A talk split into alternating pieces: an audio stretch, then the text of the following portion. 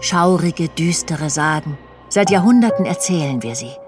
Sie handeln von Versuchungen, Von Gefahren, von dunklen Mächten, die uns heimsuchen. sobald wir es wagen, Grenzen zu überschreiten.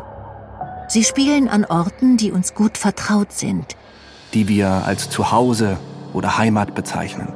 Genau hier können unsere Albträume böse Realität werden. In Geschichten, die unsere Monster Zum Leben erwecken. Willkommen zum RTL Plus Podcast German Horror Stories. Deutsche Sagen. Plötzlich knallt eine rote Handfläche gegen das Fenster, rutscht mit einem schaurigen Quietschen die Scheibe hinab und hinterlässt eine dicke, hässliche Blutspur. Solveig taumelt zurück und stößt gegen die Lehne der Couch.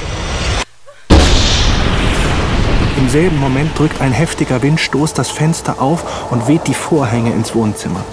Sie verdecken den Blick nach draußen, doch schon einen Augenblick später knallt das Fenster wieder zu und die Vorhänge fallen in sich zusammen. Der Riese grunzt und zeigt auf das Loch. Erwartet er, dass sie da reinkriechen?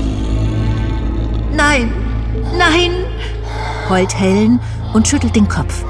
Der Riese stößt die brennende Fackelspitze in Helens Unterschenkel und versenkt zischend ihre Haut. Sie kreischt vor Schmerz, dann zieht er die Fackel zurück. Ein heftiges Gewicht legt sich auf seinen Rücken und presst ihm die Luft aus den Lungen. Und dann hört er ein Geräusch, ein feuchtes, schleimiges Röcheln direkt an seinem rechten Ohr. Als er mühsam den Kopf dreht, starrt er direkt in das tropfende Maul des Monsters über ihn.